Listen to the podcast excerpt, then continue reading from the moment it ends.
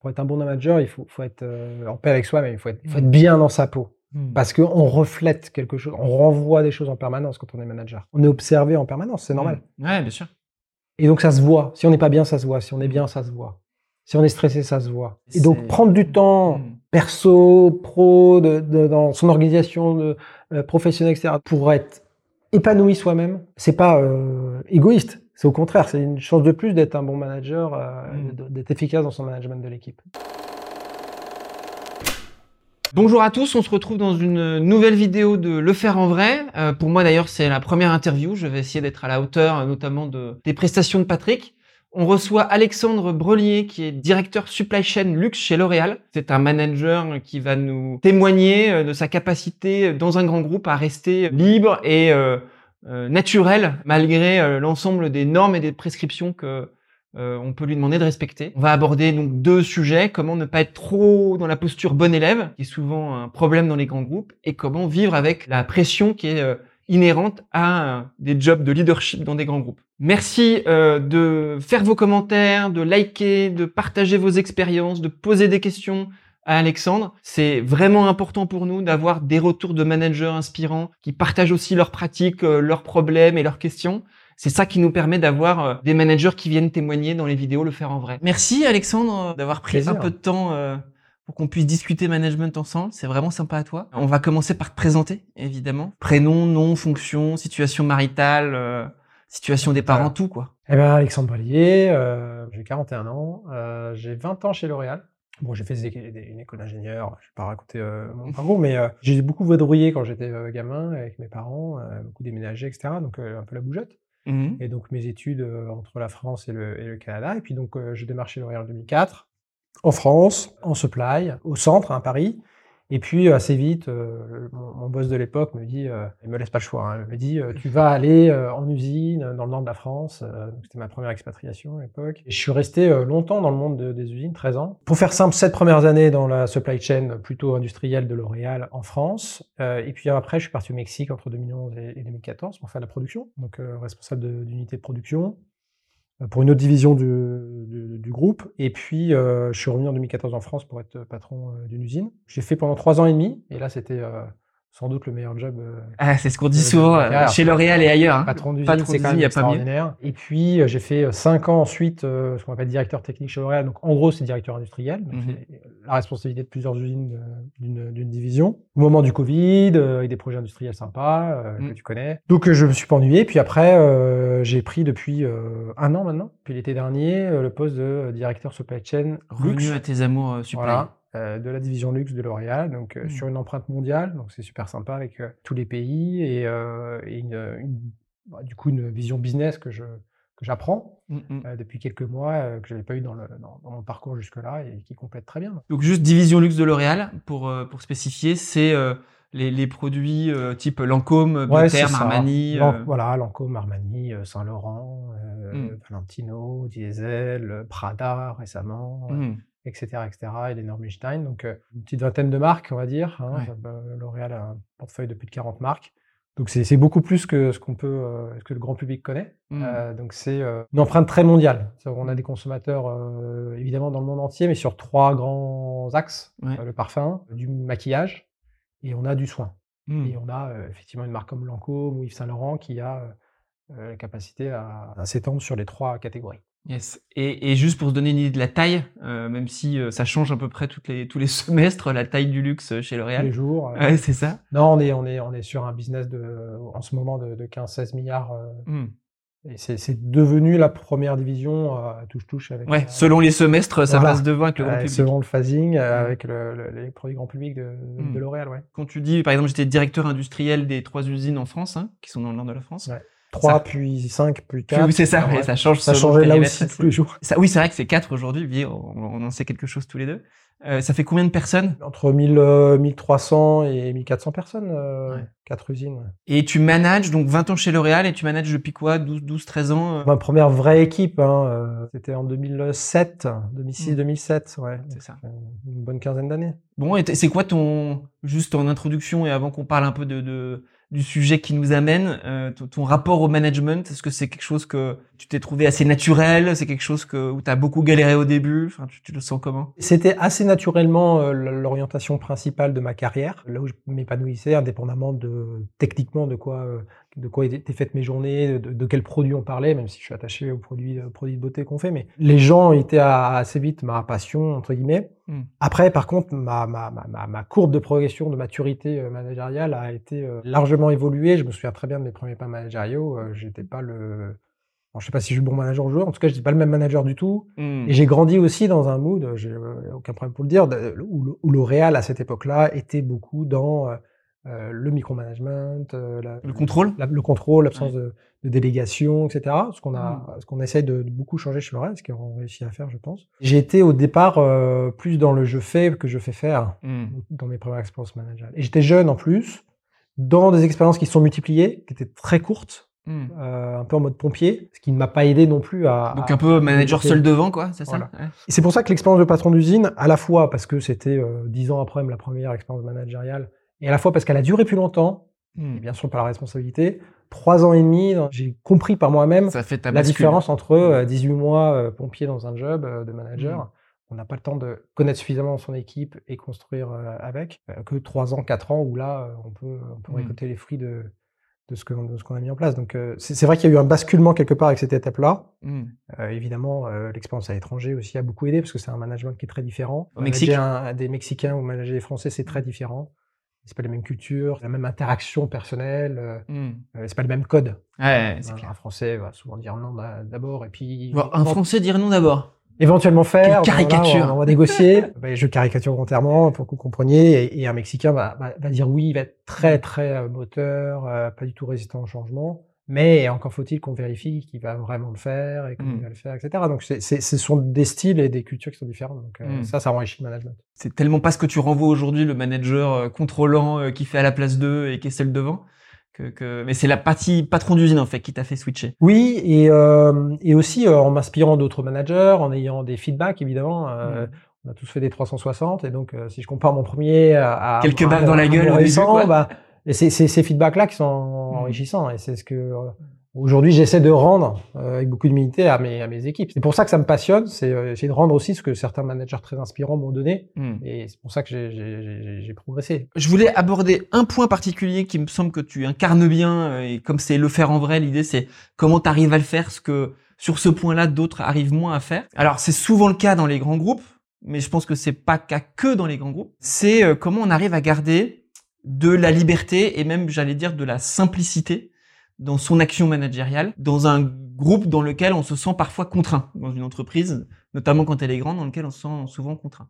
Et moi, je suis marqué par ça. Euh, on bosse pas qu'avec des grands groupes, mais on bosse dans beaucoup de grands groupes. J'ai souvent vu des managers dans ces grands groupes qui se sentent extrêmement contraints dans leur liberté de mouvement, liberté d'action, choix de ce que je dois faire, en permanence à essayer de d'être au rendez-vous des prescriptions et pas euh, euh, libre de mouvement et de choisir ses combats. Je sais pas si tu le ressens, mais c'est quelque chose que tu arrives plutôt bien à faire. Il y a des contextes aussi qui sont plus aidants que d'autres. Pour mm. revenir à, des exemples concrets, c'est vrai que quand on est patron d'une entité industrielle, d'une usine, on a beau rapporter à la, boîte mère, c'est on est quand même patron de sa boîte. Et mm. on a quand même euh, globalement les mains libres pour faire ce qu'on veut entre guillemets. Alors évidemment dans un dans un cadre, mais qui, qui nous met pas énormément sous contrainte euh, non plus. On a beaucoup de liberté d'action. Ce qui est un peu différent quand on évolue dans, dans le corporate. Hmm. là, on a beaucoup plus de beaucoup plus d'interaction, beaucoup plus de, de, de, de, mise sous contrainte ou en tout cas d'opinions qui sont exprimées, etc., etc., et qui influencent la façon dont on on gère nos priorités. Après, c'est plus facile à dire qu'à faire, mais c'est un basique. Il faut savoir dire non, il faut savoir euh, contredire, il faut savoir exprimer ses convictions. C'est pas évident. Pas confort? Non, c'est pas confort. Mais je pense que c'est au-delà du fond, parce que je pense qu'on a tous, on est tous capables d'exprimer nos convictions, enfin de vouloir exprimer nos convictions, mais c'est la forme, c'est la mm. façon de le dire. On peut être rebelle, mais on peut être un, rebelle un peu chic plutôt qu'un rebelle euh, agressif. Donc je pense que c'est surtout la, dans la façon dont on amène euh, les choses et, donc mm. ça va être perçu par nos interlocuteurs. Il faut pas qu'on renvoie le, le, le, le message, qu'on prend les choses personnellement ou qu'on va attaquer personnellement les gens. Mmh. Juste, on exprime nos, nos, convictions. Donc, et ça, euh, personnellement, je, je, pense que au départ aussi, je, je, dans mes premiers pas, sans doute que j'exprimais pas toujours de la bonne façon, mmh. pas encore parfaitement, mais la subtilité euh, des mots mmh. est importante parce qu'il faut quand même préserver euh, les, les positions de chacun, les égaux, etc. Donc Mm. c'est un mix en fait entre euh, savoir posture. dire les choses, une Mm. posture et savoir dire les choses, mais euh, bah, respecter les, les, les uns les autres. Effectivement, les codes aussi de la, de la compagnie, hein, sont Mm. dans des entreprises différentes. On va quand même creuser ça parce que tu dis par exemple quand on est patron d'usine c'est plus facile. Moi un patron d'usine euh, dans la même boîte que toi il y a une dizaine d'années dans la même division que toi, euh, Eric euh, Sikos à l'époque, il m'avait quand même dit cette phrase qui était de dire moi j'ai pas l'impression d'être directeur d'usine, j'ai l'impression d'être chef d'atelier. Et d'ailleurs euh, je, je raconterai une anecdote qui te concerne. L'entreprise encore une fois toutes les grandes entreprises ont leur façon de le faire, ont une grosse in- injonction contradictoire sur le sujet. C'est-à-dire qu'à la fois T'as toutes les formations dans tous les moments où on prend un peu de recul, on dit il faut savoir dire non, euh, faut savoir désobéir, faut savoir prendre des risques, faut être entrepreneur, faut être pionnier, faut prendre des initiatives. Et en même temps, organise une palanquée d'audits, même si ça change, comme tu dis, que c'est un peu moins contrôlant aujourd'hui qu'hier quand même. Il y a des audits, euh, des, il y a beaucoup de processus dans certaines boîtes, plus dans d'autres. Euh, L'Oréal est plutôt pas trop processé, mais à sa propre manière quand même de guider l'action, c'est-à-dire prendre des libertés et ce qu'on m'impose en termes de prescription. J'arrive pas à trouver ma place. À des anecdotes dont je pense que tu ne te souviens pas, mais en plus elle est double. Et dans les différentes missions qu'on a fait ensemble, il y avait une mission sur la sécurité. Euh, L'idée étant de se dire, euh, bah il y avait pas mal d'accidents avec Arène, donc ça interrogeait euh, le groupe à la, à la période, et donc on s'est dit on va prendre deux personnes de chaque usine, on va réfléchir à d'autres manières d'animer la sécurité. Il y avait eu deux trucs qui m'ont marqué chez toi à ce moment-là. La première, c'est que ça t'intéressait pas tellement cette démarche. Je sais pas si tu te souviens, hein, mais c'était pas ta priorité et que tu nous l'as clairement fait sentir, comme tu dis, avec une posture agréable, polie, pas relou. euh, donc t'as pas été désagréable, mais t'as dit bah, moi j'ai ouais. d'autres priorités quoi. Et finalement t'as quand même participé un peu parce que justement t'es pas euh, euh, t'étais pas négatif sur le sujet, t'étais juste dépriorisé. Et il y a un moment donné où les patrons d'usine, ils étaient tous là, de toutes les divisions, ils ont dit bah justement euh, vous êtes marrant, vous nous dites qu'il faut qu'on fasse plus de ci, moins de ça, mais euh, dans tous les audits de sécurité qu'on a, et ben du coup on va se faire taper sur les doigts. Et toi tu leur avais dit euh, bah oui, bien sûr vous allez vous faire taper sur les doigts. Bien sûr que vous allez en gros pas avoir 10 sur 10. Oui, vous allez pas être les bons élèves de la sécurité euh, dans le sens j'ai fait exactement ce qu'on m'a dit Ouais. madame, euh, voilà ma copie, elle est parfaite. Mm. Mais prenez vos choix. Ouais. Au fond et sur la durée, ce qui est important, c'est comment va la sécurité dans votre usine, c'est pas votre respect de l'audit. Ouais. Et je pense qu'il faut assumer ses convictions. C'est-à-dire qu'effectivement, dans cet exemple-là, bah, l'intérêt euh, suprême, c'est pas le résultat de l'audit, c'est que les gens se blessent pas. Donc, euh, à partir du moment où on a, on a, on a, on a compris ça, entre guillemets, on, on, on essaie de l'incarner euh, au quotidien. Quand on est patron d'usine, on, on est le mieux placé pour savoir qu'est-ce qu'il faut faire sur son site. Et, et, et donc, euh, quelque chose qui vient top-down, euh, très formalisé, processé, standard, etc., ça marche pas parce que c'est Mm. c'est pas adapté à notre réalité du terrain que nous, on est les seuls à connaître. Et donc, je me souviens à- l'époque sur la sécurité, oui, j'étais dans une usine, on, on venait de un accident par jour, euh, des dizaines d'accidents avec arrêt par an, etc. Et, mes prédécesseurs, tous les, managers, les, les- équipes avaient fait déjà des gros progrès, mais on en avait encore. Et à un moment donné, il était temps de passer à autre chose. Je sentais que euh, pouvait plus parler que des règles et de pourquoi Mm. c'était important de respecter les règles, etc., etc. Et donc, il fallait rendre le truc un peu plus fun. Mm. Et je me souviens, avec le comité d'action, on avait réfléchi, et on avait euh, transformé un peu le- le- les choses et, et on avait rendu la, la sécurité agréable par des animations, par euh, en rendant aux gens en disant bah, tous les mois, un service va animer une, une- une action sur la sécurité. Le, le seul, euh, la seule contrainte, pour le coup, le seul cadre, Mm. c'est soyez fun. Ça, ça change la donne. Ce qui peut paraître contradictoire sur un sujet euh, sérieux, qui, peut, grave, être- qui peut Ouais. être potentiellement grave, etc.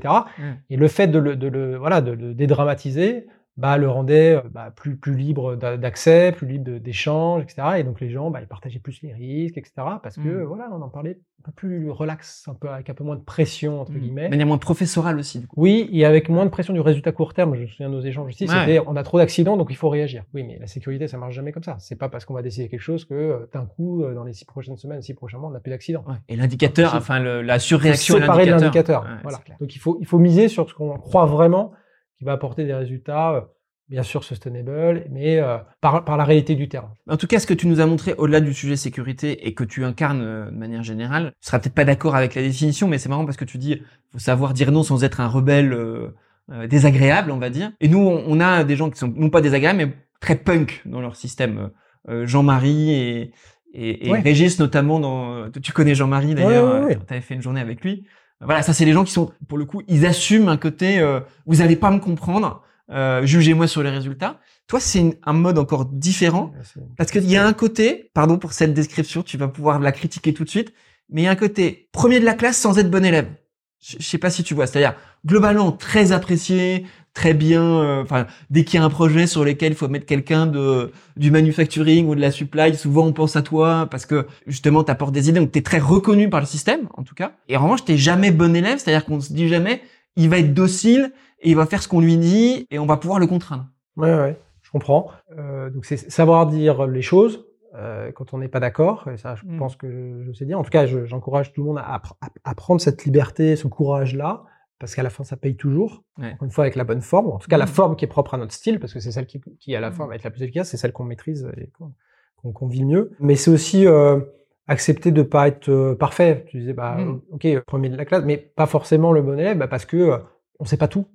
Il faut accepter de dire je sais pas. Et ça, ça a beaucoup évolué, je trouve, Ouais. dans- en tout cas dans ma carrière, encore une fois, dans mes premières étapes de management. Mais ça, ça demande une énorme confiance en soi ou ça demande juste un, un, percuter intellectuellement le fait que c'est pas ça qu'on nous demande? Ouais, je pense que c'est euh, un déclic, en tout cas progressif. C'est euh, du feedback. C'est aussi euh, à un moment donné euh, reconnaître qu'on sait pas tout. Donc, à un moment donné, on peut pas raconter des histoires en permanence. On peut pas euh, Mm.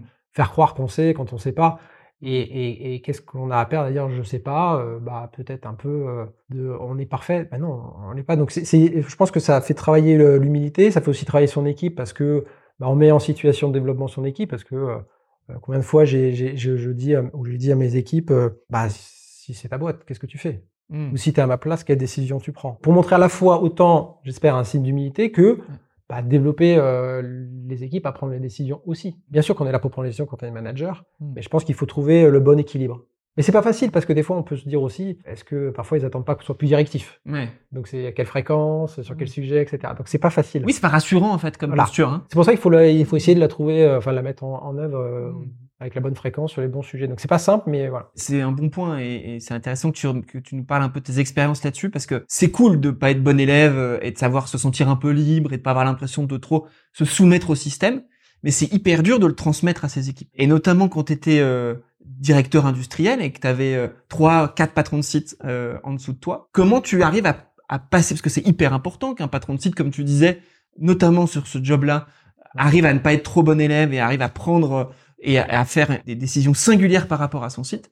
Comment tu transmets ça à part la question qu'est-ce que tu ferais si c'est ta boîte Mais là, Bah, euh, c'est presque quand tu as déjà réussi. ça. Ouais, mais il y a des questions aussi. euh, encore une fois, je me, sur des expériences plus proches, il y a un an, quand j'arrive dans ce nouveau job aussi, euh, Mm. c'est se reposer des questions que les gens ne se posent plus Ouais. par habitude, etc. C'est pourquoi? Pourquoi on fait ça? Redonner du sens aux choses. T'as un exemple là-dessus? Une de mes premières réunions il y a un an, quand je prends le poste de supply, c'était bon une réunion euh, entre supply, finance, sur des indicateurs, etc. Et puis, euh, bah, je dis rien au départ parce que j'écoute, j'observe, etc. Mm. Mais on passe une demi-heure. euh, Ça fera sourire peut-être ceux qui verront, qui n'iront pas super bien, mais ça, on passe une demi-heure ou 40 minutes à décortiquer les chiffres le détail, etc. Il y a des plus, il y a des moins, et puis à la fin, bah, les plus et les moins s'annulent. Donc c'est- On comprend pas grand-chose à la situation. ça, ça sert à pas, pas grand-chose finalement. Et donc je pose juste la question, ben en fait, à, quoi ça sert d'aller dans, ce niveau de détail? Quel est l'enjeu derrière? Et en fait, euh, les gens ne s'étaient plus posé cette question-là depuis un moment. Et, et la réponse arrive, et en fait, l'enjeu, il est, il est non significatif, il est ridicule. Et donc, en fait, en posant ces questions-là un peu innocentes, Ouais. mais qui, une- qui une forme un peu de Naïveté, de euh, naïveté euh, euh, pas calculée, si naïve. calculée, on exprime sa conviction, on sait dire non, on ose contredire, entre guillemets, d'une certaine façon, avec une certaine forme, et du coup, on passe le message. Et j'espère... Un peu challengé par des questions aussi, du coup. voilà, on inspire aussi les équipes sur la façon de faire. Et moi, j'ai été inspiré comme ça Mm. par des managers qui, en fait, n'étaient pas euh, direct, euh, trop directs en disant non, mais je suis pas d'accord, ça c'est n'importe quoi. ça, ça- Mm. ça- Non, c'est en posant les questions, en amenant quelque part l'incohérence, en amenant le challenge. Petite mentalité d'explorateur. Tu sais quand même à quoi ils vont aboutir. En gros, tu sais ce que tu veux, sur quoi tu veux les faire On se a notre questionner. conviction, notre idée, mais si on l'exprime directement, ben, il n'y a pas de place au débat, il n'y a pas de place aussi à la- à l'acceptation ou à, à la compréhension de, de- de pourquoi j'ai exprimé ça. Alors que si on amène sur le questionnement, sur mais qu'est-ce que vous en pensez, mais qu'est-ce que vous feriez vous à la place, mais pourquoi, d'abord c'est quoi l'objectif derrière? En fait, ils vont trouver la réponse eux-mêmes. On va le trouver ensemble. Donc c'est, c'est évidemment beaucoup plus efficace que euh, très très top-down. Mais je me rends compte en t'écoutant que ça, ça va de pair avec un truc que tu as dit euh, déjà une ou deux fois, c'est le style. C'est la façon avec laquelle on le dit. C'est-à-dire qu'il faut que le style soit extrêmement naturel. En Euh, tout cas, ça- il faut que ça soit le nôtre. ouais, c'est ça. Non mais ouais. faut pas que ce soit forcé, parce que tu disais, il y a d'autres, il y a des, des personnalités qui sont beaucoup plus, qui s'expriment de façon plus forte, qui ont un autre style. Mais il faut que ce soit le nôtre, il faut que ce soit naturel, il faut que ce soit la façon dont on, Hmm. euh, on manage, quoi. On manage les gens et les sujets. Moi, j'ai un- des, exemples sur le côté questionnement. Es managé par la question, ce qui est évidemment un truc très positif, mais il faut vraiment le faire avec beaucoup de sincérité. Ouais. Parce que si c'est fait avec méthode, si c'est fait avec euh, une sorte de posture, Ouais. euh, de prof, c'est totalement que- contre-productif. On sent que c'est forcé, on sent que Exactement.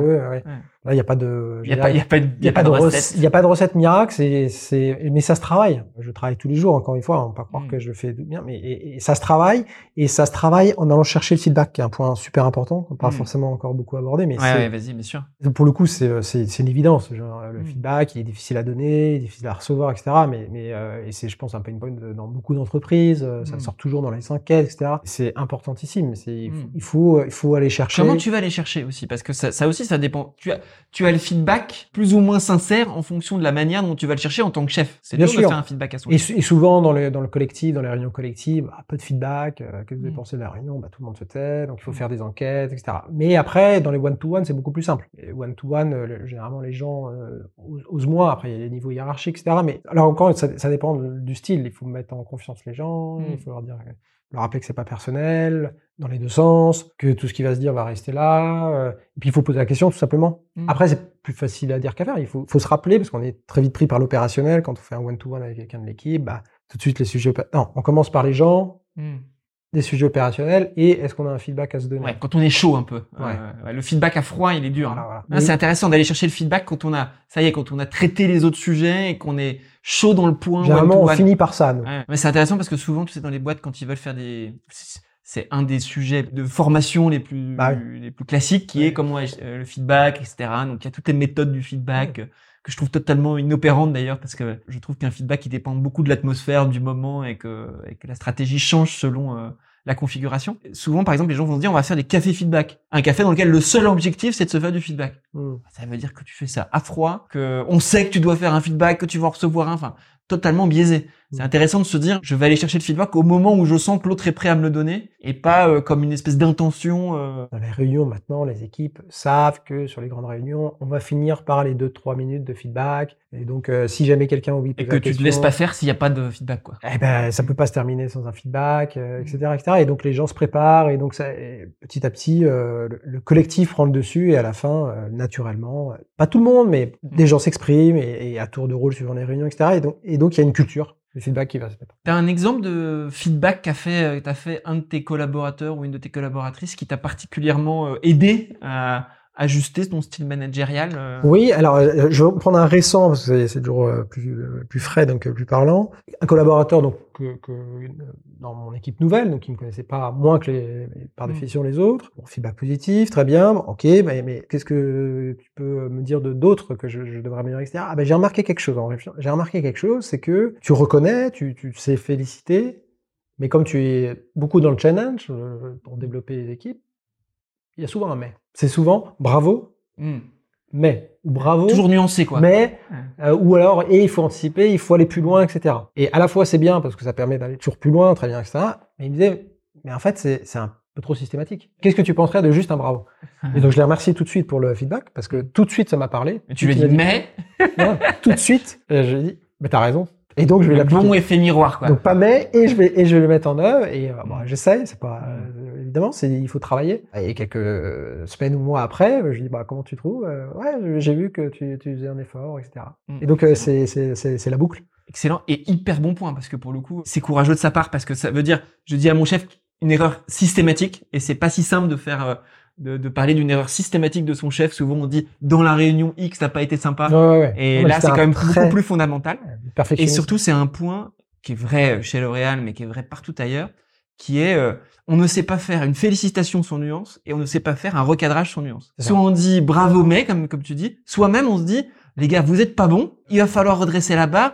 Mais sur ça et sur ça, vous êtes euh, motivé, déterminé, etc. que, Ouais, euh, on a peur de de casser blesser, quelque chose. Alors que ça marche quand c'est clair, quoi. ça marche quand c'est clair mais mais c'est difficile hein. et après il y a aussi euh, la différence entre l'écrit et l'oral Ouais. qui est énorme Ah oui, bien sûr. parce que l'écrit À euh, l'écrit, tu peux pas faire un truc trop cash. Voilà, l'interprétation, euh, ça circule, etc., etc. Avec l'oral, tu peux y mettre le- le- tes mots, ton émotion, tu, tu- Ton regard. tu ouais. transmets quelque chose dans, l'oral. Donc c'est c'est très différent l'écrit et l'oral. et l'oral. Juste, on, on revient sur le côté euh, comment on, on aide à nos équipes à être moins bons élèves, etc. Il me semble qu'il y a un truc, que je, enfin, je t'ai jamais vu faire, mais je t'ai vu m'en parler plusieurs fois. C'est ce que vous appelez chez vous la réunion industrielle, c'est-à-dire le moment où quand tu étais euh, euh, euh, directeur industriel, tu faisais une fois par mois à peu près ou quelque chose comme ça, ça. la visite du, de chacun des sites. Moi, je sais ce que c'était avant, parce que je l'ai vu faire avant. C'était euh, comme dans plein de boîtes, du retail ou de l'industrie. Enfin, il n'y a pas que dans les usines que c'est le cas. C'est le chef passe. On ouvre les placards. on, voilà, on range tout dans les placards, on remet un coup de peinture, on montre le beau visage, etc. C'est hyper protocolaire. Le job du patron industriel ou, ou autre, c'est d'aller chercher les défauts, notamment sur la sécurité. C'est le grand jeu. Ah, il porte pas sa casquette. J'ai montré que j'étais un chef qui savait repérer les trucs, etc. Et il me semble que tu as pas mal changé ça pour justement aller générer autre chose. Oui, alors je vais quand même tout de suite dire que ça m'arrivait aussi de recadrer, de voir des, des défauts, etc. Parce que ça fait partie aussi, euh, ça, ça, montre aussi qu'on on regarde ça, que c'est important pour nous, la sécurité, euh, l'hygiène dans, dans l'industrie, etc. Et donc c'est important de pas fermer les yeux, jamais fermer les yeux. Ouais, si on voit quelque chose, faut le dire. Mm faut dire au manager, pas faire. Oui, c'est pas que. Donc, il faut du top down aussi quoi. Il faut quand même le garder, ça, mm. je, je, préfère le, le, le rappeler. Mais c'est vrai qu'après, euh, on a essayé de faire, euh, et on était plusieurs, hein, parce qu'à l'époque il y avait les collègues d'été aussi, enfin les ouais, directeurs techniques. Sophie, les, voilà, c'était aussi un style différent, inspiré dans les deux sens quelque part des, des réunions que nous-mêmes on avait vécues quand on était plus jeunes dans, dans les usines, euh, mm. un peu trop top-down, etc. Donc à la fois inspiré négativement quelque part, parce qu'il fallait pas faire ou ce qu'il pouvait faire différemment, et aussi par d'autres managers qui, euh, qui nous inspiraient positivement. Donc c'est un peu ce que je disais tout à l'heure, c'est des, des routines très claires avec des, des messages clairs aussi. C'est euh, dans une visite d'un jeu floor, c'est euh, on parle des gens. On passe une majorité du temps sur le terrain. Mm. Visiter une usine et passer euh, trois quarts du temps ou toute la journée dans une salle de réunion n'a strictement aucun sens. Encore aujourd'hui avec du Teams et des outils. La majorité du temps sur le terrain. C'est une session feedback à la fin. Ça, c'est une culture euh, feedback euh, réciproque. Réciproque. C'est euh, les équipes qui présentent sur le terrain, hmm. pas que le patron, pas que euh, le comité de direction de l'usine. Donc c'est euh, faire parler le plus possible Hmm. les opérateurs, opératrices euh, d'une usine. Et c'est aussi, je c'était ma cinquième, mettre en avant les équipes. Donc chercher le moment de célébration. Hmm. Dans chaque visite euh, industrielle, en l'occurrence, c'est que Quel est le vrai truc à célébrer Parce que moi, usine, hein, Hmm. donc l'usine, et, et- et je, je disais toujours, je m'en fiche du sujet. L'important n'est pas le sujet. ouais, ni même son importance quoi. Au contraire, Hmm. allez, allez chercher la personne qu'on ne voit jamais, Hmm. la personne de l'informatique euh, qui a jamais vu le patron, et il va être euh, euh, incroyablement fier d'avoir été mis en avant pour ce qu'il a fait. Et après, il va en parler autour de lui, et, et ça va rayonner positivement. Et c'est ça, mettre en avant les gens qui sont dans l'ombre pour des, parfois des petites, des petites choses qui sont toujours importantes, mais des petites choses. Mm. C'est pas grave. Ouais. L'important, c'est la personne. et- Et tu vois, dans ce que tu décris, il y a plein de choses qui sont des bonnes pratiques, euh, parler des gens, euh, être sur le terrain, etc. Et ça, je je pense que c'est hyper intéressant. Mais je trouve que ce qui casse le plus la posture euh, bon élève dans la discussion, et notamment très lié à la relation hiérarchique et au respect de la relation hiérarchique, c'est de parler des gens. Parce qu'en fait, quand tu parles des gens de l'usine, déjà, toi, tu les connais moins bien que les gens de l'usine en question. Ça équilibre les forces. Ouais. Et c'est toujours, c'est forcément nuancé. C'est-à-dire qu'il n'y a pas d'indicateur, il n'y a pas de, il y a pas de prescription. Quand on parle des gens, on est sur du management, on est sur la patte humaine. Mm. Et du coup, là, on parle vraiment entre managers. Ça oblige de sortir du côté bon élève et de se mouiller avec des avis, quoi. Exactement, de la même façon que quand on parle, on évalue les gens. Parce que, vraiment, Mm. Évidemment, ça fait partie de notre métier de faire des, des- les people reviews, d'évaluer les gens, etc. C'est important de, de, de mixer les, les, les opinions, les avis. Et donc, c'est pas juste le manager de la personne qui donne Mm. son avis, c'est c'est l'ensemble du comité de direction. C'est qu'est-ce que moi j'observe d'une autre position. Mm. Pas forcément la même chose que ce que j'observe quand je suis Ouais. manager direct. Et, et c'est ça qui enrichit. Casser la relation hiérarchique, en fait, Voilà. dans les discussions. Voilà. Un peu systématiquement, Voilà. quelle que soit le- la façon de faire. Assez lié à ça, pour ne pas être bon élève, pour garder de la liberté dans un grand groupe, etc. Il y a un sujet pour moi, euh, et, et là aussi que je trouve que tu incarnes assez bien, euh, et toujours de manière assez subtile, c'est un peu de transgression, pas forcément bafouer, mais bousculer la culture d'entreprise. Moi, je t'ai vu faire ça plusieurs fois. Globalement, il y a deux choses que je trouve que sur lesquelles tu le fais euh, dans, dans ce qu'on a fait ensemble. C'est sur le risque social. Euh, L'idée étant de se dire non pas euh, je fais n'importe quoi dès qu'il s'agit du social, mais euh, je fais des trucs qui sont pas forcément dans les habitudes euh, parce que je pense que ça va générer quelque chose. Avant qu'on se connaisse, euh, quand tu as voulu changer la modulation horaire en usine, euh, quand on, il s'est agi de, de transformer euh, complètement l'activité d'une usine sur la capacité à mettre des managers dans la boucle le plus tôt possible pour qu'ils puissent jouer Ouais. leur rôle de manager, alors que comme le sujet était sensible, on avait voulu confidentialité vouloir, absolue, etc. euh, mm. Et donc sur ces sujets-là, je trouve que tu prends des risques. Euh, ils sont jamais totalement fous, mais ils, ils sont ils sont quand même pas forcément totalement baqués par la culture. Et aussi dans une forme d'incarnation d'un leadership, il y a toujours des archétypes euh, dans toutes les entreprises. Le type de management de- d'un tel, euh, c'est le type de management de, de Nicolas, de, de Serge, de machin, etc. Et toi, je trouve que tu as un leadership qui ne se colle pas à ce que l'entreprise attend euh, dans la forme de leadership. Ouais, je me rappelle un peu ces situations-là, et je pense que ça- c'est comme lié au, à la première question, enfin au départ de nos échanges, c'est euh, la capacité à, à, à, à partager ses convictions, à, Mm. dire euh, à dire non, mais pas juste non, à dire non. On peut pas euh, attendre la dernière minute pour impliquer les managers, pour annoncer, le, enfin pour Mm. pour les embarquer sur le projet, etc. Parce que c'est eux qui vont porter le sujet, etc. Mais pourquoi? Hmm. Parce que si on fait ça, on va se planter. Ça Mm. marchera pas. Euh, ou on va devoir euh, gérer ça, ça, ça. Vous avez raison, il y a ce risque-là. Moi, qu'est-ce que je propose pour le, pour le, pour le gérer? La Mm. confidentialité, c'est mon affaire, c'est mon équipe, je les Mm. connais. J'en prends la responsabilité. J'en prends la responsabilité. Ouais. Donc c'est à la fois dire non, je suis pas d'accord, je pense qu'il faut le faire différemment, les risques opportunités et l'engagement que je prends Hmm. à les gérer. On peut pas juste dire non. Donc euh, oui, transgresser, mais à la fin, il faut évidemment assumer Ouais. et aussi rassurer sur, le fait comment que je vais les que t'as compris le risque, quoi. comment je vais les transgresser quelque part Comment je vais gérer cette Mm. mini transgression Ça, c'est à un moment donné, c'est super important. C'est Ouais. l'exemple qu'on a vécu ensemble. À partir du moment où on explique, Mm. déjà on sent que les gens comprennent, mais il y a un peu de challenge. Puis à la fin, on dit bah écoutez, de toute façon, c'est comme ça que ça va se passer parce que c'est comme ça qu'on que, que nous. Ouais, c'est une forme on va de, le gérer. de transgression Sinon, dans la coopération et sinon pas on dans la demande à quelqu'un d'autre de le gérer. Mais il y a personne d'autre pour le gérer. C'est à nous de le gérer. Donc vous n'avez pas le choix. Donc là après, il faut être fort. Il faut dire bah non, c'est comme ça. C'est pas tout sur, tous les sujets. Des fois, c'est quand même top down. mais Il faut faire ce qu'on nous demande de faire. Mais au moins, ayons la, conscience tranquille d'avoir exprimé euh, notre avis et d'avoir fait le maximum pour euh, nous donner les, les moyens de le faire comme on voulait le faire. Prendre des risques, c'est top. Souvent, quand on parle de prendre des risques dans les entreprises, ça va avec le droit à l'erreur.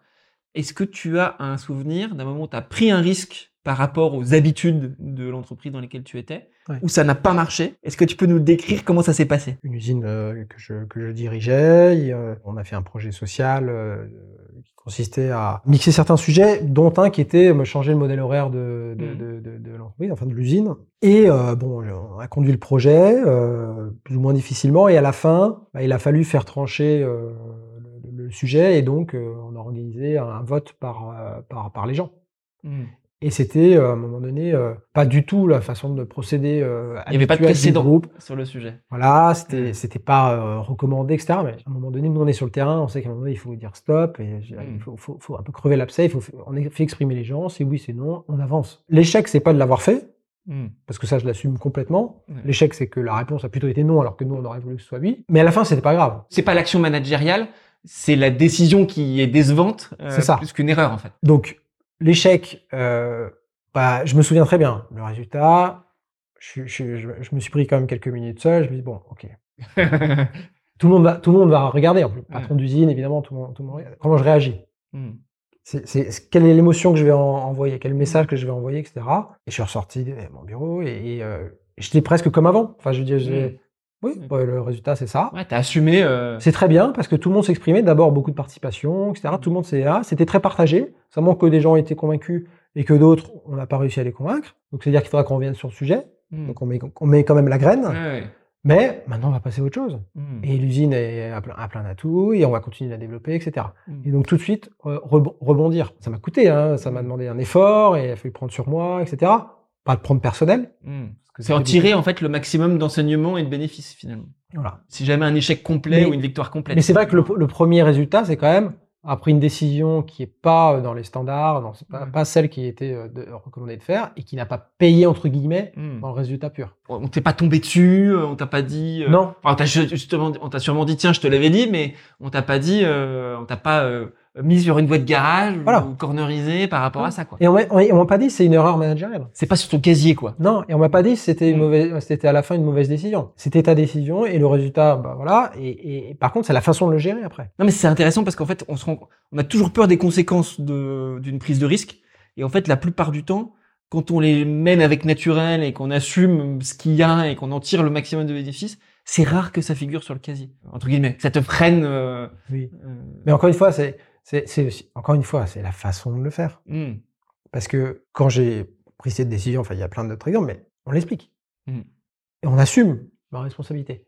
Et on va pas dire, bah, le, le résultat est pas bon, c'est parce que vous m'avez pas supporté la Mmh. décision. Non, non, non. Je prends la décision, on, on est d'accord, pas d'accord. Si le résultat est pas bon, ben, je- je- j'en assumerai la responsabilité. Et donc, à partir du moment où c'est clair avec les stakeholders, pas de raison qu'ensuite, effectivement, ça nous retombe dessus. Justement parce que c'est très lié à, à ce qu'on se dit là sur euh, la prise de risque, que ça peut générer comme charge mentale, etc. Je reviens à mon côté euh, manager bon élève dans un grand groupe. Je trouve que dans les conséquences que ça peut avoir parfois, c'est euh, voilà, il y a évidemment une très forte charge de travail. Je dis pas que toi, euh, tu Bien sûr. n'en fous pas une ramée parce que c'est pas le cas, mais on va dire que j'ai pas l'impression que tu es au bord, au bord de la de l'explosion, euh, du burn-out ou quoi que ce soit. Et c'est aussi le, le sentiment d'être sous une espèce de pression permanente.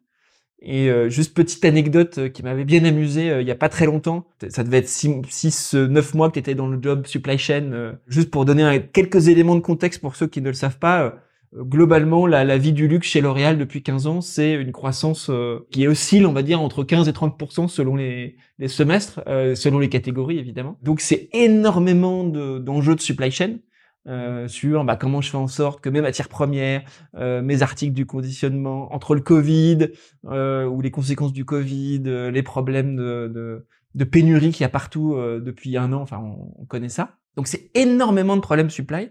Globalement, le job que je trouve le plus sous pression dans l'industrie cosmétique aujourd'hui, c'est probablement le job de la supply. Et toi qui démarrais dans ce job-là, je me suis dit, je vais lui envoyer un texto pour lui dire, bon, j'espère que tu tiens, etc. Dit, Oh, je m'éclate.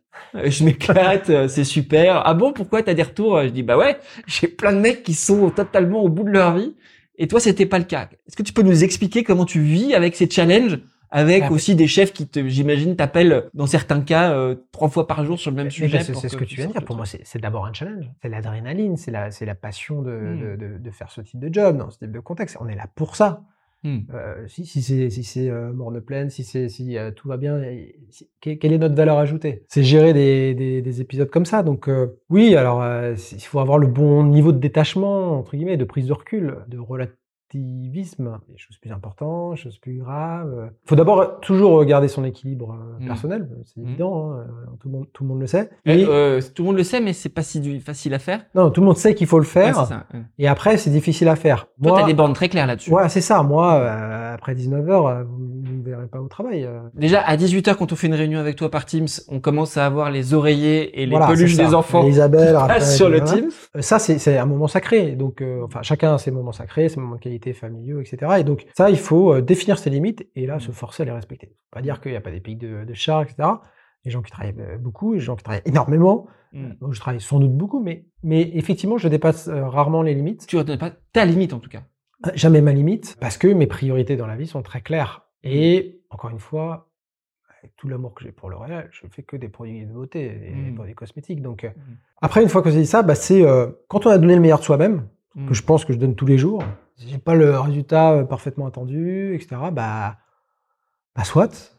Mm. Moi, je suis quand même content parce que j'ai fait le meilleur. Je sais que mon équipe a donné le meilleur. Qu'est-ce qu'on peut faire pour avoir mieux la prochaine fois? Oui, toujours. Mais c'est- pas un poids pour moi. C'est pas une, c'est pas Il y a négatif. une injonction à faire au mieux, mais pas, pas plus que ça. Voilà. Pas être parfait, pas être... euh, Donc ça, c'est sur la pression du résultat. Après, il y a beaucoup de pression euh, sur le timing en permanence, les deadlines, mm. bah, les, les échéances. Ça, tout le monde a tout le temps. Ça, c'est vrai que ça, c'est une, une pression permanente. Bah, ça, et c'est difficile à faire, c'est du choix en permanence dans l'agenda professionnel. Le choix des priorités, il, faut rendre des choses, il faut donner de, de, de, de- de la projection, etc. Et parfois, bah, euh, quand on est pris par le temps, on n'a pas tous les éléments. Mm. Et là, c'est aussi de la prise de risque. Ouais. Raconte-nous au moment où Bah, tu as pu le faire, ça, par exemple. Bah c'est, euh, je sais pas moi, euh, on va nous demander euh, quelle est la projection du chiffre qu'on va réaliser sur telle catégorie ou telle marque, etc. etc. Bah, j'ai besoin de l'info pour euh, demain. Oui, mais moi je vais avoir les éléments des marchés euh, dans une semaine, je sais pas quoi que je sais pas. Ok, mais c'est demain pour X. Je vais donner les- un élément de réponse, mais il y a une part d'incertitude. Encore une fois, Mm. les risques opportunités. Et donc, Tu m'améliorer. mobilises pas la terre entière pour répondre à Voilà. l'enjeu du lendemain. Voilà. Et je vais pas dire à mon équipe, vous arrêtez tout là, vous faites Ouais. tout euh, d'ici ce soir pour donner tous les éléments de détail là, qui Mm. vont me permettre d'avoir le chiffre précis. où tu dis, ce que je peux vous dire, c'est ça, avec euh, un peu comme la météo, à l'incertitude de sur Rough- 5. Roughly wrong, c'est ça. Il y a des risques, il y a des opportunités. Ça, ça marche toujours, les risques opportunités. non, mais c'est vrai, un Ouais, c'est un conseil bon- à donner. Les un risques truc. opportunités, ça, c'est, euh, il faut Mm. toujours, toujours le faire. Et après, bah, c'est le mieux que je puisse donner aujourd'hui. Mm. Et euh, bah, je reviendrai vers vous dans une semaine avec des éléments plus détaillés. Bah, voilà. Je sais pas comment l'expliquer autrement, mais c'est, c'est, faut savoir gérer aussi les deadlines euh, avec la, la meilleure qualité d'info qu'on a. Hmm. Plutôt que de dire non, mais je serai pas prêt. on, est- on peut Non, toujours être prêt à donner une information. On a chez nous, notamment chez moi, j'ai une façon de dire ce que tu décris là qui est, euh, euh, j'appelle ça la posture dos dur ventre mou. C'est-à-dire euh, quand j'accueille ce genre d'éléments de pression, Ouais. soit j'ai le ventre contracté et du coup j'ai des mécanismes de défense, j'ai des mécanismes ou même de stress que je peux transmettre à mes équipes en disant donnez-moi toutes les infos qui peuvent permettre d'avoir la meilleure réponse, etc. Soit j'ai dit bon bah écoute. Euh, moi, je peux pas. Tu veux absolument. Ok, je comprends. J'imagine que tu as des raisons de vouloir la réponse pour demain. Ce que je peux te dire, le plus honnêtement et le plus professionnellement du monde à ce stade, et sans foutre la merde partout autour de moi, c'est ça. Donc ça, je pense que c'est une posture très intéressante, cette posture dos dur, ventre mou, quand on sent que on est sous pression, comment on arrive à accueillir sans tout accepter. Et ensuite, c'est c'est ce que tu dis avec les risques opportunités, c'est le style. Ouais. Qui est de dire, plutôt que de dire, c'est ça, mais j'en suis pas sûr, qui est un peu une manière aussi de se déresponsabiliser de ce qu'on dit. C'est, je peux te dire ça, mais il y a ça que je sais pas, et il y a en plus, et il y a ça que je sais pas en moi. Et après, euh, ce, qui est, ce qui est lié, euh, évidemment, c'est la façon dont on gère la pression soi-même, mais dont on la transmet ou pas à, euh, à l'écosystème, à ses, Ouais. ses partenaires, à, ses- à son équipe, etc. Et je pense que là, c'est une question de dosage, en fait. On n'est pas là pour garder toute la pression. Tout, tout, tout. Sinon, on tampon. explose. Ouais. Euh, on peut pas toujours faire tampon. Et On en connaît des gens qui font ça. Hein. Voilà.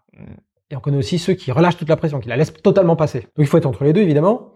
Donc c'est une question de, de filtrer. Un peu, c'est comme un, le, le débit. Il faut filtrer le, le- le- le débit. Mm. Parce qu'il faut laisser quand même la, la pression pour, euh, Pour pour comprendre. motiver, pour challenger, pour donner euh, un objectif, euh, Mm. quelque chose à atteindre aux équipes, pour qu'il y ait une saine pression. Tout est dans euh, quel est le débit pour euh, qu'il y ait une saine pression euh, dans, dans les équipes. Pour qu'ils aient aussi le sentiment de contribuer, évidemment, parce qu'ils sont là pour ça aussi. Par exemple, j'imagine que depuis un an, des crises supply, euh, c'est quasiment le quotidien. Enfin, t'en as eu euh, un certain nombre. Euh, donc il y a un an, effectivement, on avait une crise, ce qui est, une crise supply, parce que on avait une croissance sur une catégorie, en l'occurrence les parfums, qui était faramineuse, qu'on n'avait jamais vu depuis 50 ans, parce qu'il n'y en avait jamais eu comme ça depuis 50 ans, marché qui était très, très stable et qui explose. Et évidemment, on a du mal à suivre. L'ensemble de l'écosystème, et pas que L'Oréal, etc. C'est Ah un truc très connu. Et donc, euh, bah, on gère euh, des ruptures.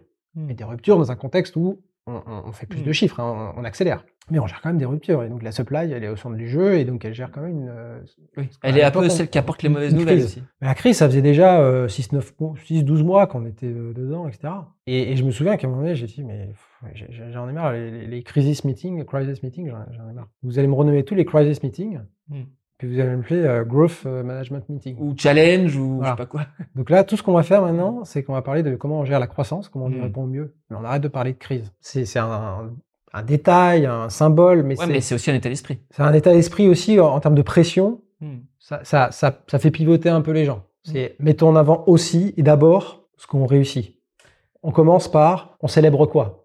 Et on commençait nos réunions par ok, on célèbre euh, la bonne nouvelle, on célèbre euh, le chiffre, on célèbre quelque chose. Et puis après, évidemment, on va travailler sur les, sur les, problématiques qu'on a. Nous, on appelle ça mettre le mammouth devant. Euh, C'est-à-dire plutôt de se dire, euh, comme si on était une tribu de Cro-Magnon, euh, on a un mammouth derrière qui nous poursuit et, et si on n'arrive pas à s'échapper, on va crever, ce qui est plutôt le côté crise. Euh, bah, on le met devant comme un truc que si jamais on, arrive à le, à buter et à, le chasser, euh, bah, il y aura de la viande pour tout l'hiver. quoi. Euh, au final, c'est le même défi. Il y a aussi une manière de rendement de son énergie. Ouais. Que finalement, l'énergie est tournée vers un objectif commun plutôt que chacun qui essaye un peu de tirer son épingle du jeu et de s'en sortir. Ouais, bien sûr, bien sûr, bien sûr. Rappeler aussi le, le, le- Mm. le sense of purpose, euh, ouais, l'objectif numéro un. C'est aussi euh, le verre à moitié plein plutôt que le verre à moitié vide, euh, etc. Mm. C'est il y a beaucoup de communication hein, là-dedans. Ouais, bien sûr. On est challengé en permanence. Oui, le produit est en rupture. Oui, mais vous êtes en retard, truc, etc. Ok, on est en rupture, mais ça fait deux fois plus que ce qui était prévu.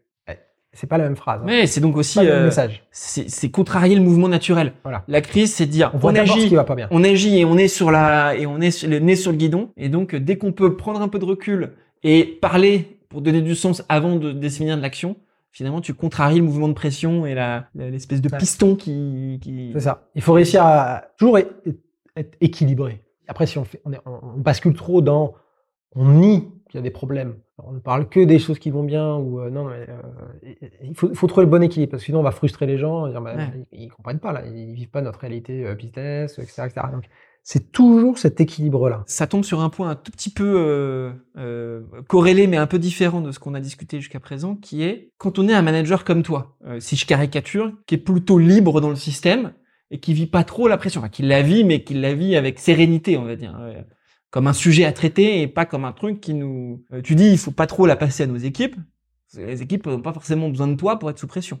De temps en temps, tu as dans ton équipe des gens extrêmement stressés, extrêmement sous pression. Ça doit être très difficile d'être managé par quelqu'un qui dit euh, tout va bien. En plus, on connaît euh, dans ces grands groupes euh, les managers souvent très volontaristes. Ça va bien se passer, on va y arriver. Euh, hmm. T'inquiète, relativise, on fait que des produits cosmétiques. Ouais, mais enfin non, moi je suis sous pression. Ça c'est un vrai challenge. Hmm. Après, il faut aussi montrer euh, à ces personnes qu'on est capable aussi de, de, se mettre devant, de les défendre, de couper un peu le robinet, pour eux, tu veux de couper un peu le robinet de la pression qui s'accumule sur eux, mettre les mains dans le cambouis. Mmh. ok, oui, mais non, mais ça va aller, ça va aller. Non, mmh. mais non, mais je te dis ça va pas aller, ça, non, mais mmh. ça va aller tu as trouvé la solution. Ouais, c'est ça. ça, c'est, ça, c'est terrible, en fait. Tu vas trouver la solution, mais mm. ok, on, va la trouver ensemble. Mm. Ok, on passe un tout petit peu de temps ensemble, etc. Mm. Et, il faut évidemment accompagner et aider parce que sinon, euh, le, message, il est mal perçu, euh, c'est clair. Il faut donner l'exemple, je dirais ça comme ça. Donner l'exemple en, en, faisant avec, la En faisant avec et en s'interposant aussi, en essayant de couper le niveau de pression. Donc, il ne faut pas euh, toujours répondre à la place de l'équipe, mais de temps en temps, il faut montrer aussi qu'on est là, mmh. qu'on les défend, il faut renvoyer un peu dans les 22, etc. etc. Mais il ne faut pas le faire trop parce que sinon on va déresponsabiliser. Puis si on ne le fait pas pour le, sur les vrais sujets, euh, bah, on vise à côté. Quoi. Donc c'est pas faire du palliatif ou... Euh, parce que euh, si jamais tu le fais à chaque fois qu'ils sont sous pression, tu te mets en interposition, voilà. bah ça les aide pas à ne plus être sous pression. Mais c'est à, certains moments choisis montrer que tu es là pour que quand tu n'y es pas, ils se disent que c'est parce que tu ils peuvent y arriver tout seul. Quoi. Voilà. Bon, mmh. après tout ça, c'est la théorie. je prétends pas du tout qu'on euh, on, hmm. fasse parfaitement, je fasse parfaitement, mais, mais au moins c'est clair que c'est la voie à suivre. Hmm. C'est comme ça qu'il faut le gérer. Si on se donne un exemple concret, euh, il me semble qu'il y a justement, on parlait de ce, projet qu'on avait fait ensemble dans lequel euh, une usine faisait des produits grand public et s'est mis à faire des parfums de luxe. Ce qui est quand même, à part les murs, globalement, tu changes à peu près tout dans les modes opératoires euh, c'est les mêmes métiers, mais, mais c'est vraiment pas du tout les mêmes réflexes. Et donc, tu as forcément une période euh, pour euh, atteindre la cible, une période de transition dans laquelle t'es pas au rendez-vous des attentes. Souvent, ça se fait évidemment, et ça c'est le cas pour le ce moment-là, au moment où évidemment la demande sur la catégorie qui viennent d'acquérir est énorme. Donc en plus, tu as la pression du, du, business qui te dit non, mais là, il faut sortir les, les produits. C'était quoi ta stratégie managériale parce que là, tu avais des équipes qui, j'imagine, étaient euh, à la fois sous pression et dans le sentiment de ne pas y arriver. C'était quoi bah, la méthode? Bah, Je pense que c'est un peu ce qu'on a dit avant, c'est-à-dire qu'il faut voir le verre à moitié plein, c'est-à-dire qu'on euh, gérait de la croissance, qu'on avait du mal à servir, mais qu'on contribuait quand même à, la servir. Et après, il y, avait, il y a toujours des solutions. Par mmh. contre, c'est des solutions qui euh, coûtaient plus cher, mmh. qui demandaient plus d'efforts, etc. Donc, c'était c'est une question de coût-bénéfice. Et après, la chance hein, qu'on avait, c'est que l'enjeu était tellement supérieur Hmm. ou moyens additionnels qu'il fallait mettre en œuvre. Oui, de toute façon, c'était pas d'y arriver en fait. Il fallait mettre en perspective euh, que euh, oui, on n'était pas au rendez-vous de la performance, s'engager sur le fait qu'à un moment donné, on allait y arriver et donc euh, donner la, hmm. projection sur notre ramp-up, etc., etc. En attendant, la priorité, c'est servir le business. C'est ça qui est l'enjeu et il y a un rapport x100 par rapport aux moyens additionnels qu'on va demander là pour pallier à notre mmh. sous-performance. Là, bah, c'est typiquement un rôle de manager de, mettre en perspective les choses, d'aller solliciter de l'aide. Mais encore une fois, c'est dans l'équilibre, c'est-à-dire qu'on ne peut pas juste dire euh, non, mais il n'y a pas de sujet, on n'est pas à la performance, on s'en fout, c'est pas grave, c'est pas le sujet. Si, si, c'est quand même un sujet. C'est le job. C'est quand même. un sujet. Mmh. Par contre, c'est pas la priorité. C'est pas ce qu'il faut, euh, ce qu'on doit rendre bloquant pour aller chercher plus de business. Parce que oui, on peut contraindre l'effectif, on peut contraindre euh, les frais de fonctionnement, on peut contraindre, je sais pas quoi. Et, mais ça, ça aura un impact sur le business qui sera euh, démesuré. Hmm. Donc c'est pas la bonne décision. Est-ce que ça montre, euh, tu le fais naturellement, donc je, si, si j'essaye de te, je pas de méthodiser, mais c'est que finalement dans les moments de crise ou les moments de pression, c'est éviter les mécanismes de défense de type promesse par rapport à ça, parce que dans le même cas, des collègues à toi, ils vont dire ouais ouais, on va y arriver, euh, promis, euh, on va s'engager à faire ça dès que possible, etc.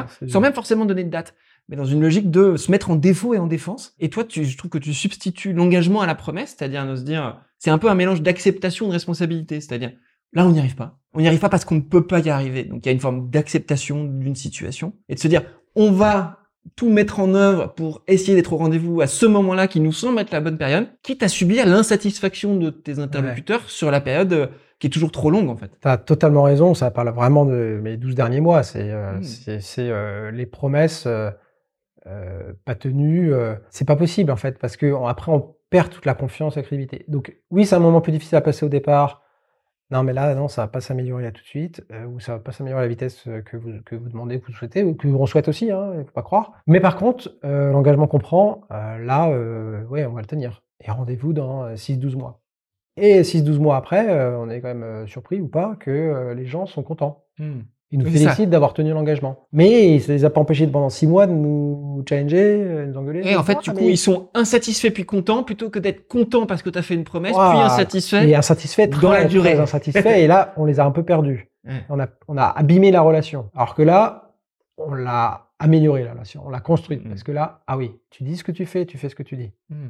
Donc ça me Et servira pour et la t'essayes prochaine pas d'être satisfaisant tout de suite, Voilà. d'aller sortir de la- du meeting euh, en disant tout va bien, on est content. Quoi. Encore une fois, c'est difficile. C'est- des moments où il faut euh, savoir dire les choses. Parfois ça marche, parfois ça marche Il pas. faut trouver ses partenaires de jeu, ses, ses Mm. sponsors. Donc il faut mieux avoir des patrons aussi, euh, en l'occurrence j'en ai qui sponsorisent et qui Ouais, sont. tu les qui choisis pas toujours, mais euh, On les choisit, oui, mais à un moment donné, c'est aussi notre job de les convaincre, euh, les embarquer Mm. avec nous euh, dans, dans cette logique-là. Mm. Il faut leur expliquer. Et on est surpris que ça marche souvent.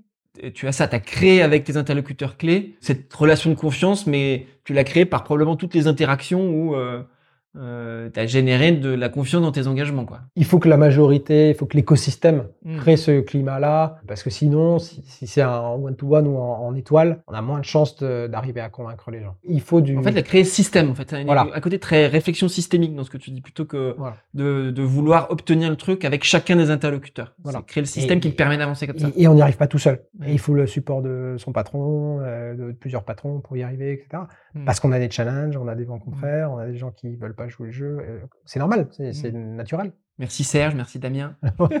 Par exemple, merci On les Cyril. remercie. Merci Cyril. Merci Cyril. Pour finir, j'ai, euh, on a une question, euh, c'est les questions de Patrick. Euh, il finit toujours par cette vidéo-là. Je me suis dit que il fallait que je le fasse aussi. C'est pas une question piège, je te rassure. Non, non. C'est pas ton revenu pas fiscal déclaré ou des trucs comme ça. Non, c'est euh, si tu devais donner, et ça doit t'arriver d'ailleurs, parce qu'il y a des systèmes de mentorat chez L'Oréal, etc. Si tu dois donner, alors c'est toujours un peu euh, théorique comme ça, mais un ou deux conseils à un manager qui, euh, au Alexandre euh, de, il y a 12 ans là, qui a démarré dans son premier job Ah de oui. management, un manager qui, qui commence vraiment dans ce dans cette activité si compliquée qu'est le management, c'est quoi les un ou deux conseils euh, les plus clés que tu lui donnerais? Toujours prioriser le temps pour l'équipe, pour les gens, quoi qu'il arrive. Mon motto, c'est- c'est les gens d'abord. Donc euh, le, le- le temps euh, dont a besoin euh, mon équipe, euh, je leur donne. Mm. C'est une priorité. Ils ont besoin de moi, j'arrête ce que je fais. C'est de l'effort, encore une fois, hein, ça perturbe l'agenda, ça peut, ça prend du temps, etc. Mais, mais pour moi, c'est- c'est c'est- c'est dans l'ADN, ça doit être dans l'ADN du manager. Mm. Si on n'aime pas faire ça, ou si on veut, on veut pas le faire, on veut pas le prioriser. Mais j'ai c'est pas, que- euh, c'est intéressant parce que c'est pas que de l'affinité ça, Euh, parce que les gens ils préfèrent souvent beaucoup plus manager, enfin pas tous mais euh, souvent manager les gens que aller en réunion qui les barbe ou faire un Excel qui les saoule. Mais ce qui est intéressant dans ce que tu dis, c'est que souvent, notamment les managers en usine qui démarrent, nous disent euh, Bah, vous êtes marrant avec votre projet là. euh, euh, moi, j'ai tellement de réunions et tellement de reporting que j'ai plus le temps de manager. Et une réponse qu'on leur dit, c'est souvent de dire c'est marrant que vous nous dites pas j'ai tellement de management à faire que j'ai plus le temps d'aller en réunion et j'ai plus le temps pour le ça. reporting. Ah oui, faut- Quitte à ce que ce soit insatisfaisant sur ces deux dimensions. On vire pas les gens parce qu'ils vont pas en réunion quand même. Bien sûr. Donc ça, c'est équipe d'abord. Et après, euh, je dirais que c'est un peu un résumé de ce qu'on a dit avant. C'est euh, toujours garder la flamme, la passion, c'est-à-dire euh, son équilibre, euh, le- le- le- le- gérer le niveau de pression de la- dans, la, dans la soupape, etc. C'est jamais minorer que d'abord, pour, être un bon manager, il faut, faut être en paix avec soi-même, il faut être, faut être bien dans sa peau. Parce qu'on reflète quelque chose, on renvoie des choses en permanence quand on est manager. On est observé en permanence, c'est normal. Mm. Ouais, bien sûr. Et donc ça se voit. Si on n'est pas bien, ça se voit. Si on est bien, ça se voit. Si on est stressé, ça se voit. Et Et donc prendre du temps Mm. perso, pro, de, de- dans son organisation de, euh, professionnelle, etc., tout ce qu'on veut, pour être épanoui soi-même, c'est pas euh, égoïste. C'est au contraire, c'est une chance de plus d'être un bon manager, euh, Mm. d'être efficace dans son management de l'équipe. À chaud, là, à C'est comme pas ça, mal. je dirais. Pas si simple à faire, cette non, deuxième partie. c'est pas évident cette deuxième. question, Patrick. hein. Merci. Merci beaucoup, Alexandre. C'était super intéressant. Ceux Merci qui veulent euh, prolonger la discussion ou te contacter, euh, je pense qu'ils peuvent te contacter sur LinkedIn, euh, Alexandre Brelier, euh, L'Oréal. Euh, il est extrêmement actif sur les réseaux, donc euh, vraiment n'hésitez pas. Non, mais j'imagine qu'en revanche, si on te pose une question et qu'on a envie de parler management, Alors là, oui, je répondrai. ouais, parce que d'habitude, quand on te contacte pour d'autres boîtes, tu le fais, donc je suis sûr que tu le feras. Évidemment, n'hésitez pas à liker, à commenter, à poser des questions à Alexandre, on lui transmettra. Ce sera avec plaisir. Ben, merci beaucoup pour l'invitation. Merci.